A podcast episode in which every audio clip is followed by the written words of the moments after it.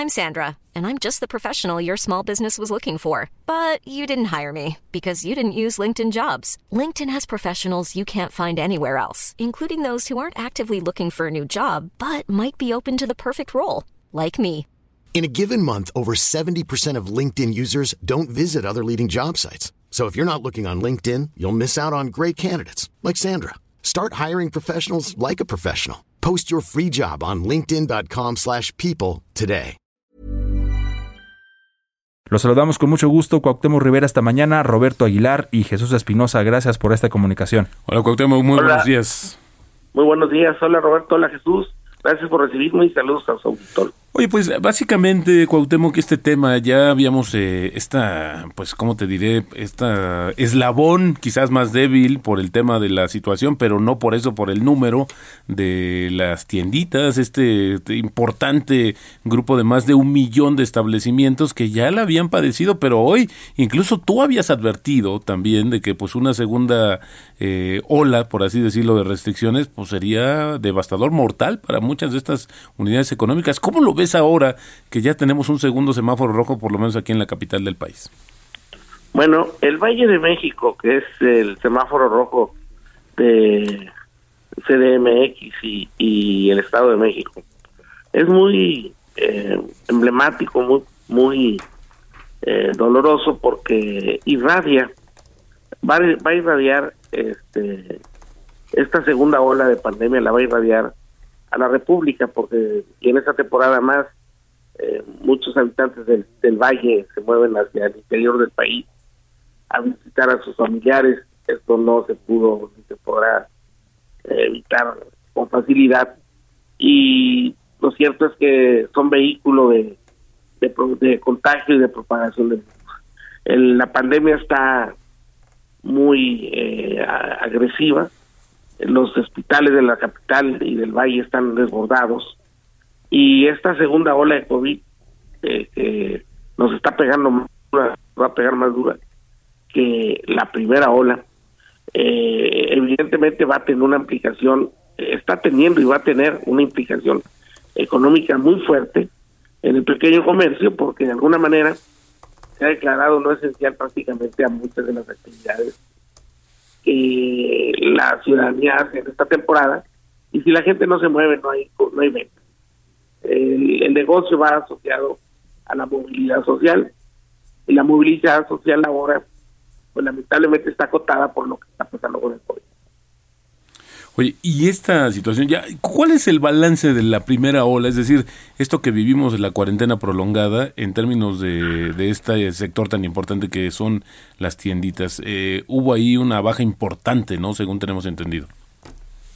Sí, mira, en la primera ola nosotros consignamos por el mes de julio hicimos una encuesta, nuestra encuesta.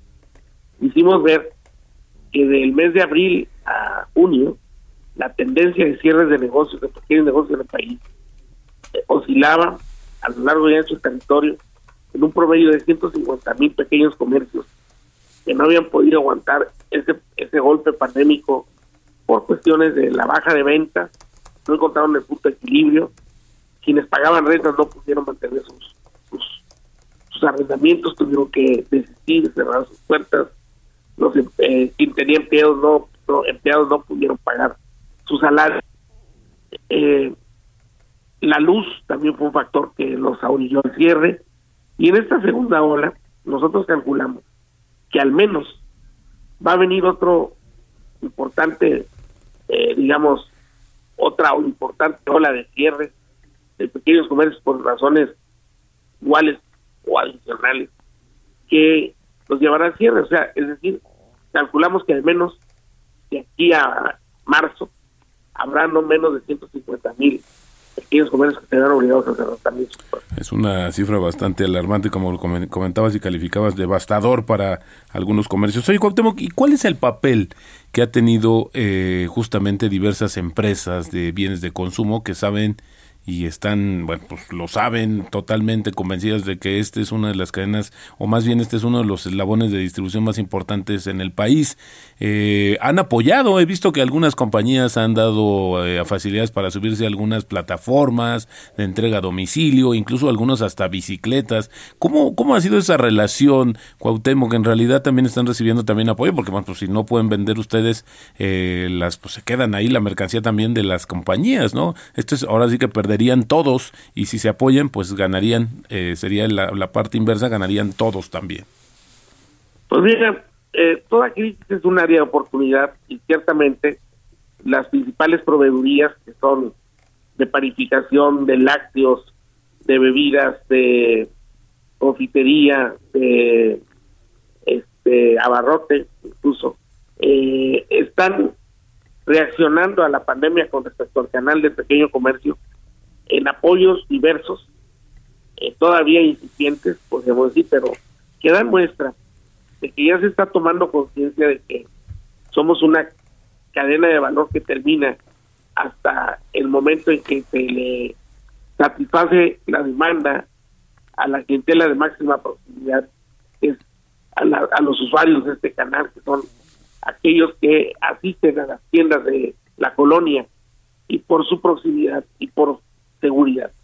En ese sentido, sí puedo decirte que ha habido pues mayor amplitud en el manejo de la, cartera, es decir, de crédito, para el pago de las cuentas.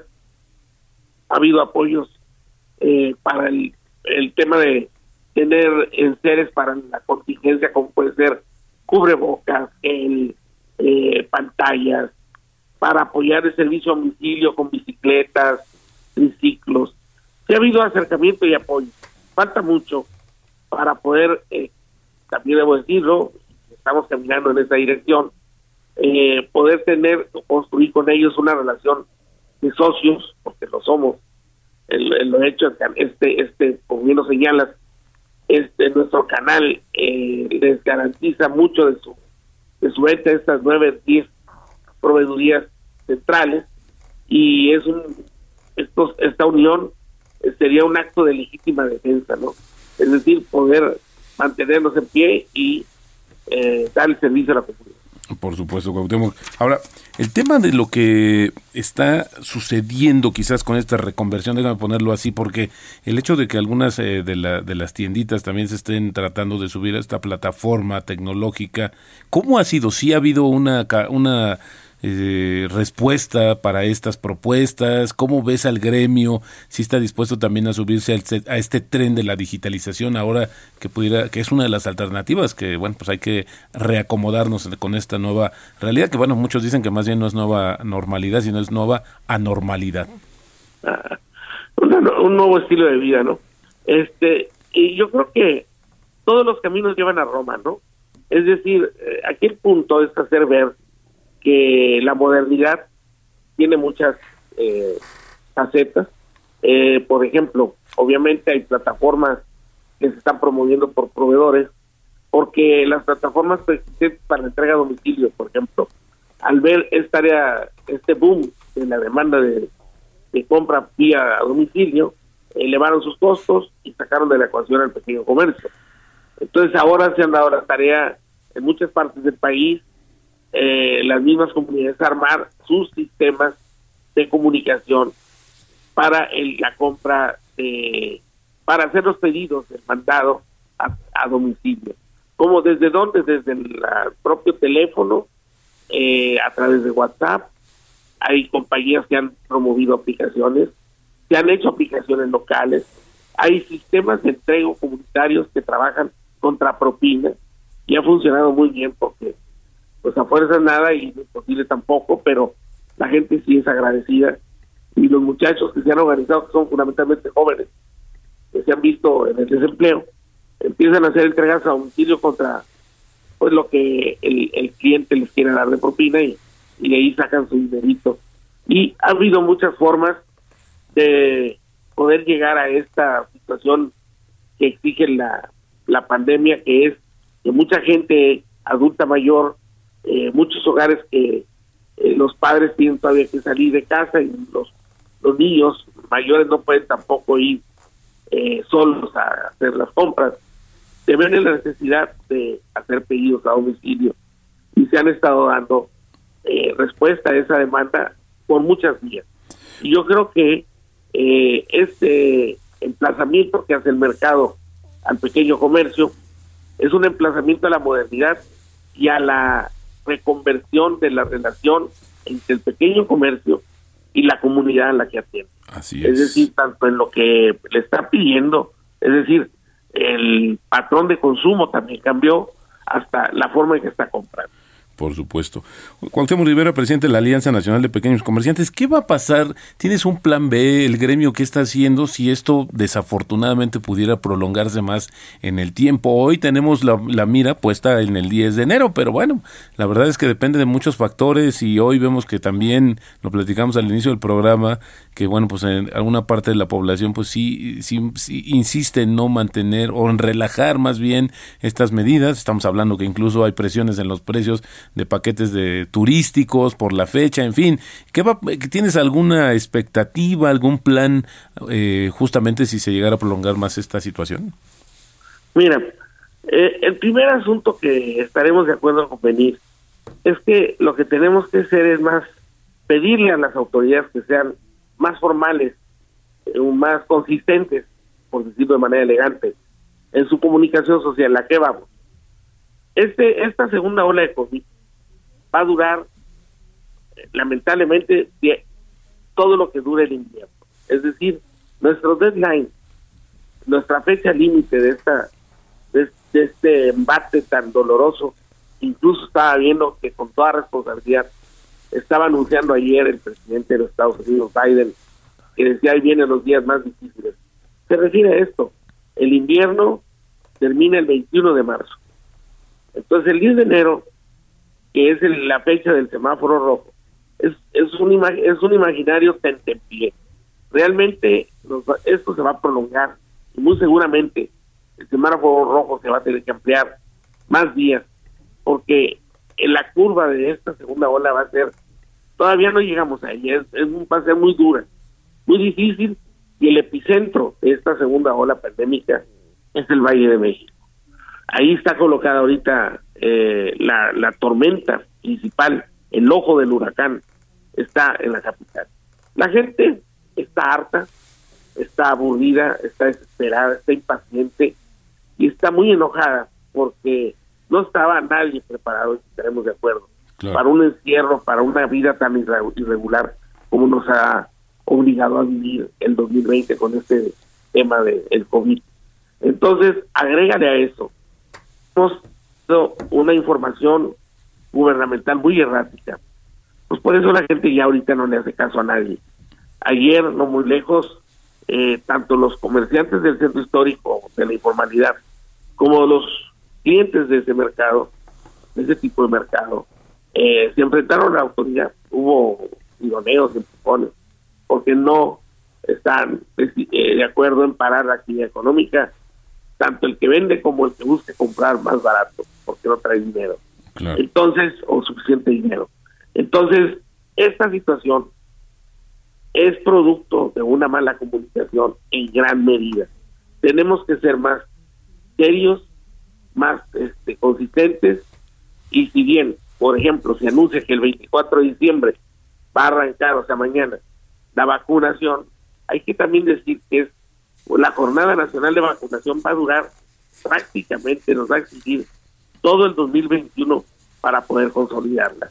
No es una tarea menor, no va a ser sencillo convencer a la población de que se vacune, hacer llegar las vacunas a todo el territorio, tener posibilidad de aplicarla con la rapidez que se van a hacer dos tomas. Es decir, necesitamos hablarle a la gente con la verdad. Así Ese es. el problema principal que tenemos para poder que la gente, ahora sí, con seguridad, se pueda organizar y empiece a tomar providencias. Pero ya ha habido muchas señales encontradas, mucho desacierto, que hace que la gente esté irritada todavía más de lo que le ha irritado el COVID. Tienes toda la razón. Cuauhtémoc Rivera, presidente de la Alianza Nacional de Pequeños Comerciantes, te agradecemos mucho eh, que hayas tomado la llamada, muy importante, y bueno, pues seguir este tema pues muy de cerca, porque lo tenemos tan cerca como en la esquina de nuestro barrio. Gracias, Cuauhtémoc, muy buenos días. Igualmente, que tengan muy buen día, cuídense, hasta luego.